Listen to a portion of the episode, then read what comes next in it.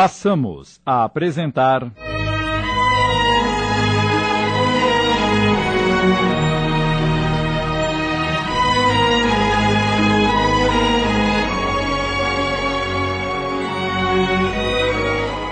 O Peregrino das Ilusões, inspirado na obra do espírito Henrique, psicografada por Abel Glazer, uma adaptação de Sidney Carbone.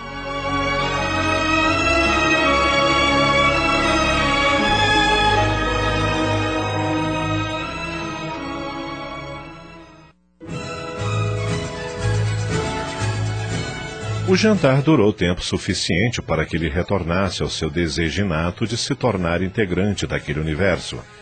Estava tão absorto em suas fantasias grandiosas que nem percebeu a presença da filha dos patrões que aproximou-se do coche. Matias, papai mandou que me leve para casa. Eles ainda vão ficar mais um tempo no restaurante. Ao ouvir aquela voz doce e suave, Davi saiu de seus devaneios e, olhando para a encantadora figura da moça, pensou rápido. Deus. Ela não é uma mulher. É uma deusa. Matias, percebendo o deslumbramento de Davi, foi de uma generosidade sem tamanho. Dimitri, por favor, ajude a senhorita. Pois não. Rapidamente ele saltou do seu posto e ajudou a jovem a instalar-se no veículo. Esta, gentil. Obrigada. Rapidamente ele voltou a sentar-se junto ao velho cocheiro. Ela ficou bem acomodada? É, creio que sim. Podemos ir. Durante o caminho, Davi fazia o possível para sentir o perfume da donzela que se encontrava acomodada no interior do veículo. A cada parada, fingia desequilibrar-se para aprumar a face próximo à janela. A moça percebia e correspondia, e ele sonhava. Daria dez anos de minha vida para tê-la em meus braços mesmo que fosse por apenas um segundo.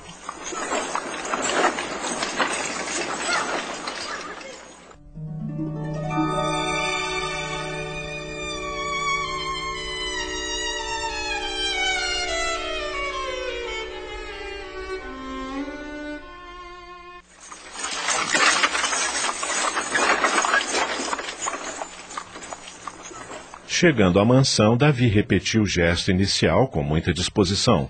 Saltou de seu posto e correu a ajudar a moça a descer do veículo. É, Dê-me a mão, senhorita. Obrigada. Ela desceu e, ao mesmo tempo em que agradecia, sorria-lhe despreocupadamente, sem se importar com Matias, que a tudo observava. Davi, boquiaberto, não conseguia desviar os olhos daquele rosto angelical. O que foi? Por que está me olhando assim? Desculpe-me se lhe causei má impressão. Não era o que pretendia. Por favor, não me julgue mal. não estou julgando mal. Ao contrário, gostei. Não, não entendi. Entendeu, sim. Há dias venho notando que você me acompanha pelo jardim, segue-me com os olhos por todos os lados e faz questão de estar no coche quando saio de casa. Eu não sou nenhum idiota, rapaz. É que a senhorita é tão bela que quando a vejo, eu não consigo desviar o olhar, por mais que me esforce. Mas faço isso com respeito, acredite. eu acredito. E agradeço o elogio. E fica ainda mais bela quando sorri. Atrevido. Sinto, mas estou falando o que sinto. Não sinta. Como assim? Sou diferente das demais moças da minha idade. Acho que não nasci para rodeios. Continuo não entendendo. Já irá entender.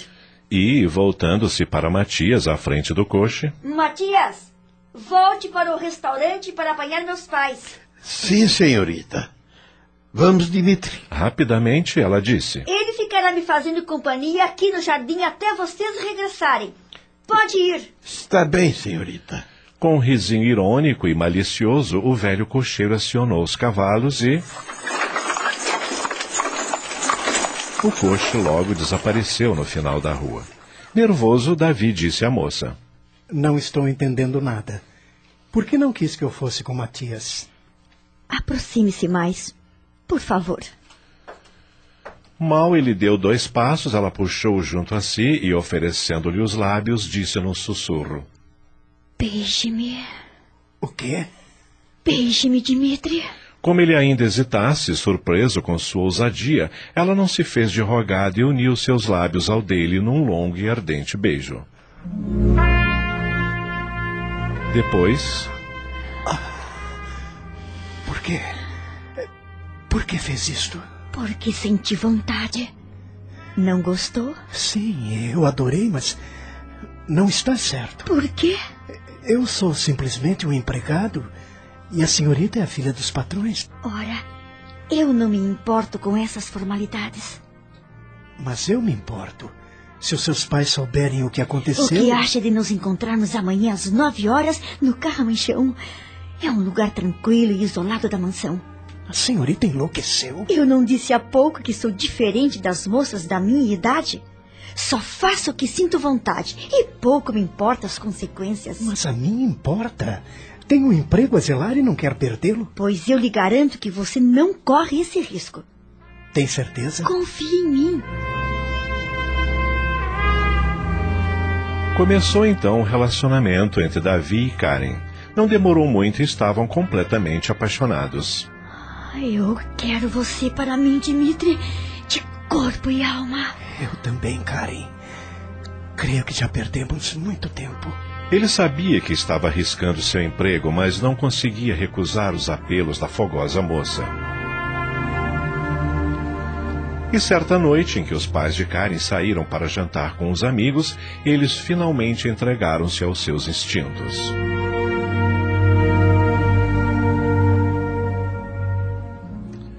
Após as longas horas de loucura, deixaram o caramanchão em direção à mansão. Assim que chegaram à porta. Esta foi a noite mais feliz de toda a minha vida. Sinto que já não posso viver sem você, Karen. Você é o homem da minha vida, Dimitri. Temos que ficar juntos. E como faremos? Seus pais jamais irão me aceitar. Não se preocupe com meus pais. Eu me entenderei com eles quando chegar o momento. Agora preciso entrar, já é tarde. Vamos nos despedir com um beijo. Eu a adoro. Mal seus lábios se uniram, a porta da mansão se abriu e uma voz firme se fez ouvir. Karen, o que está acontecendo aí? Ah, meu Deus, estou perdido.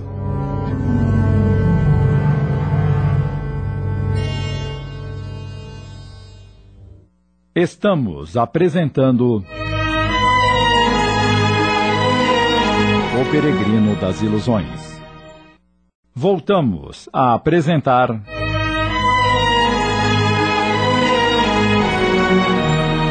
O Peregrino das Ilusões. Uma adaptação de Sidney Carbone.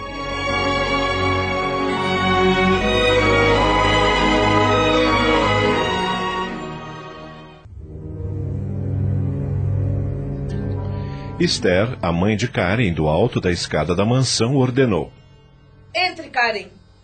E você, Dimitri? Já devia estar dormindo a esta hora. Desculpe-me, senhora, mas a senhorita me chamou para. Não se justifique. Está dispensado. Boa noite. Boa noite, senhora. Boa noite, senhorita. Davi afastou-se nervoso. Karen entrou e foi diretamente para o seu quarto, seguida da mãe. Não imaginei que já tivessem chegado. Não estava bom o jantar? Estava excelente. Charles e Ollie, como sempre, desdobraram-se em cuidados para nos contentar. Então, por que voltaram tão cedo? Acontece que seu pai estava com dor de cabeça e resolvemos dispensar o gamão. Você devia ter nos acompanhado. Eu disse que tinha outras coisas para fazer. Agora eu entendo que espécie de coisas. Karen, por favor, seu pai ficará muito irritado se você aprontar outra vez. Desta vez não pretendo fazer nada às escondidas. Já está fazendo. O que há entre você e aquele rapaz? Estou apaixonada pelo Dimitri. Ah, não. Apaixonada de novo? Dessa vez é sério, mamãe. Ele não é lindo? Charmoso, elegante, discreto, educado. Tudo isso para um simples cocheiro? Não, ele não é cocheiro. Trabalhava no hotel Algonquin antes de ser contratado pelo Matias. Essa é nova. Um hoteleiro que passa a trabalhar com cavalos? Não é bem hoteleiro, mamãe. Ele era funcionário. Para mim é o mesmo. São funções muito diferentes. O problema é que ele é imigrante exatamente como a senhora e papai. Dmitri veio da Rússia. Fato raro na época é que Karen e sua mãe eram liberais nesse assunto. A moça, inflamada que era, contava com a cumplicidade da genitora para arranjar namorados, apesar do pai ser rigoroso. Envolvido pela esposa, acabava aquecendo e não castigava a filha quando ela exagerava na troca frequente de companhias. A sociedade nova-iorquina percebia a voluptuosidade da moça, embora os comentários maldosos estivessem circunscritos às rodas mais íntimas da família. E quer saber mais? Tem mais? Acho que ele é judeu. Judeu? De onde tirou essa ideia, menina? Tenho todas as evidências possíveis. Matias contou-me as conversas que teve com ele e percebeu as contradições, especialmente no tocante ao nome verdadeiro que ele faz questão de omitir. Ah, meu Deus! E se ele for um criminoso? Afinal, infiltrou-se em nossa casa? Ai, ora, não diga bobagem. É judeu e pobre e apenas por isso esconde o verdadeiro nome. A senhora sabe muito bem o preconceito que existe contra os judeus nesta sociedade. Ah, seu pai que o diga. Mais um motivo para não haver oposição. A quê? Há alguma coisa mais que eu queira. Karen, Karen. Mamãe, a senhora prefere que eu continue trocando de namorados de tempos em tempos? Eu não prefiro nada. Só gostaria que você fosse menos agitada. Sabe que alguns a consideram uma moça volúvel, não sabe? Claro que sei, mas eu não sou. Papai teve muita sorte e conseguiu amealhar dinheiro nessa sociedade hipócrita que menospreza os judeus, mas deles se serve quando são ricos. Não quero um marido imposto, nenhuma marionete da aristocracia. E ele lhe corresponde? É evidente que sim. A senhora me dará apoio? Ah, que opções eu tenho? Nenhuma. ah, você me coloca em cada situação, minha filha. Francamente. Mas mudando de assunto, fale-me mais do jantar. Ah, estava simplesmente divino. As ostras, a sopa de tartaruga verde ao clair. Papai odeia sopa de tartaruga verde. Sim, mas para ele a Ioli mandou servir aguietes com molho cremoso morné. E o vinho? Chateau Lagrange. Oh, fantástico! Nesse momento, Saul, o pai de Karen, entra no quarto sorrindo.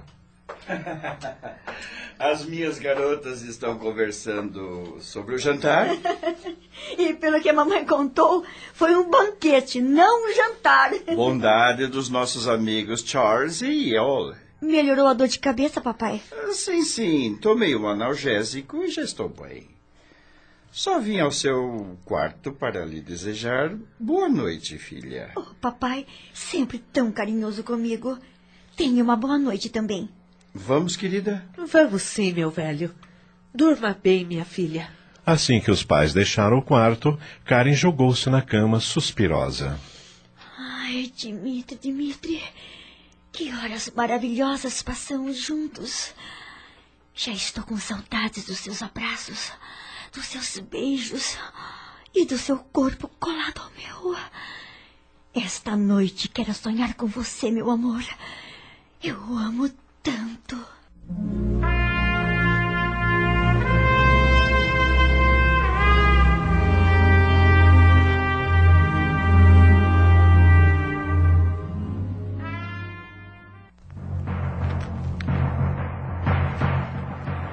Daquela noite arrojada ao casamento com Dmitri foi apenas uma questão de tempo.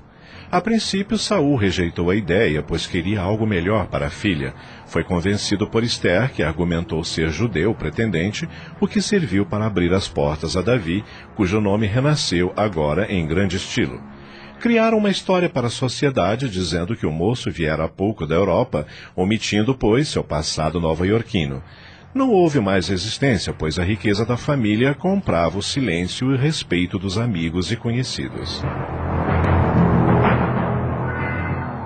Davi não cabia em si de contentamento.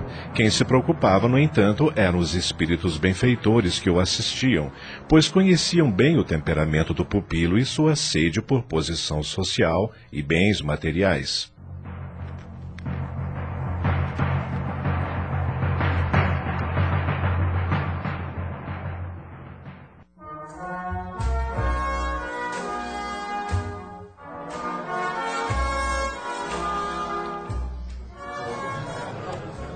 O primeiro evento social do qual participou ativamente, fazendo-se conhecer pela aristocracia local e conquistando um sonho há muito perseguido, foi a inauguração do Hotel Plaza, completado em 1907 e logo proclamado o maior hotel do mundo.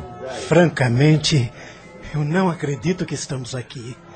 Jamais eu poderia imaginar que fosse entrar num lugar tão rico e suntuoso como este.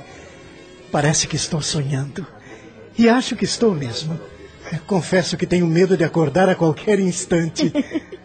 Você está bem acordado. Essa é apenas uma das vantagens de ter se tornado meu súdito, querido. Preciso lhe confessar uma coisa com toda sinceridade, meu amor. Do que se trata? Sou imensamente feliz em ser seu vassalo, Karen.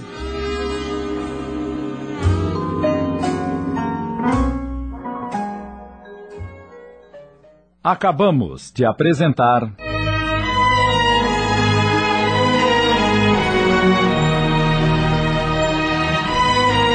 O Peregrino das Ilusões. Minissérie em 15 capítulos, inspirada na obra do Espírito Henrique, psicografada por Abel Gleiser. Uma adaptação de Sidney Carbone.